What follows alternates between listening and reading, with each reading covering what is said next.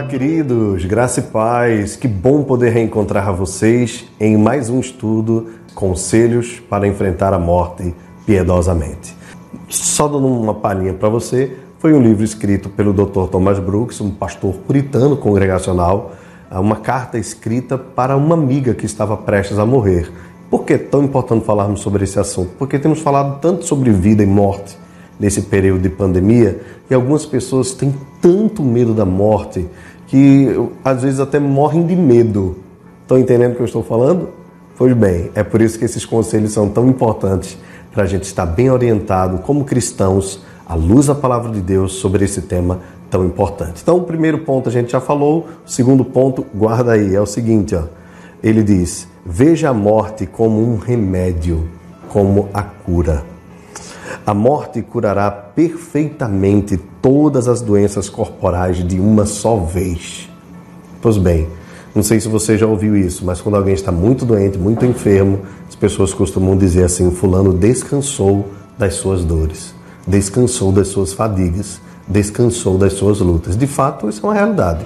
A morte traz um descanso para os crentes de verdade, para aqueles que creem em Jesus, pois aqueles que não creem vão ressuscitar, mas para a morte eterna. O seu sofrimento será muito superior do que aquele que eles passaram nesta vida.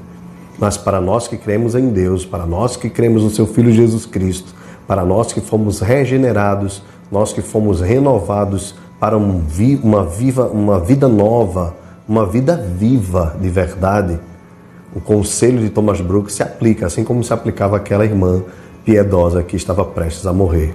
A morte curará todas as nossas dores corporais. E não apenas isso, todas as doenças, as mazelas da alma, emocionais, todas as lutas que nós enfrentamos cessarão com a morte. É, em Estrasburgo, nos dias da rainha Maria, a sanguinária, diz Thomas Brooks, havia dois cristãos, um coxo e um cego e foram estavam sendo queimados em uma estaca.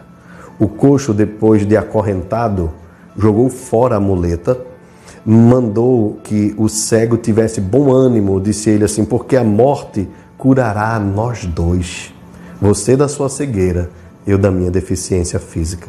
Como a morte curará todas as doenças corporais, também nós seremos curados de toda a perturbação da nossa alma. A morte não é a morte do homem, diz Thomas Brooks, mas a morte do seu pecado e de todas as consequências dele. Portanto, tudo que é de ruim, todas as enfermidades, mazelas, moléstias que os nossos corpos sofrem, a nossa mente, tudo isso terá um fim com a morte.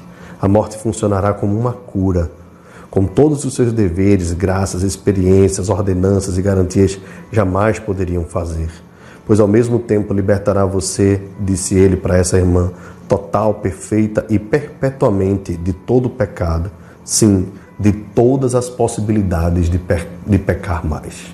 Isso é um outro detalhe maravilhoso. Nós seremos curados também do pecado e da possibilidade de pecarmos quando nós formos ressuscitados num novo corpo, quando nós estivermos juntos ao Senhor em perfeita comunhão o pecado será uh, não será mais uma possibilidade para nós, pelo contrário, será totalmente extinguido.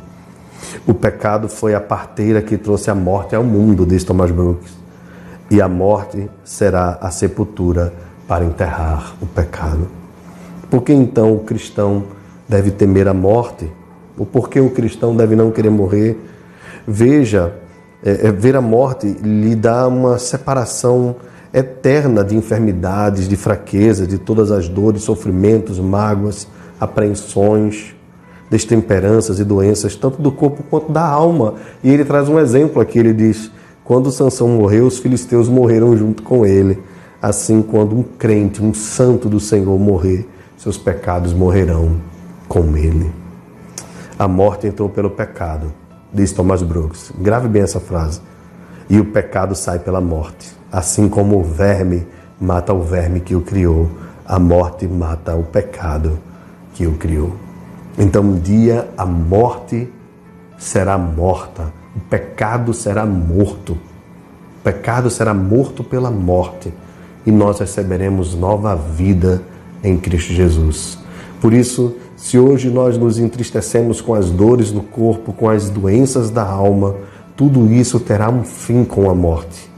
Corpo volta ao pó, o espírito volta a Deus, e ao ressoar da trombeta, nós seremos ressuscitados, estaremos na presença do Senhor, receberemos um novo corpo e habitaremos com Ele para sempre, sem a presença do pecado, sem a presença da doença sem dor, sem choro, sem angústia, e Ele mesmo enxugará dos nossos olhos toda lágrima, toda tristeza será extirpada, o pecado não mais terá vez, a morte não mais habitará conosco. Nós somos dos que recebem e têm a vida eterna. Portanto, não tema a morte.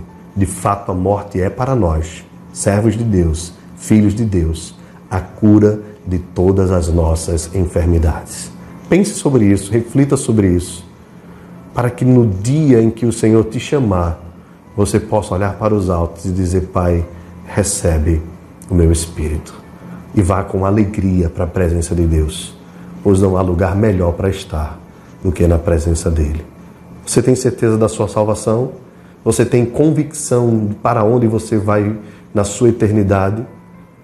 Se você tem essa certeza em Cristo Jesus, descanse tranquilamente, pois a morte para mim e para você é cura, cura para sempre. Que Deus nos abençoe. Até a próxima semana.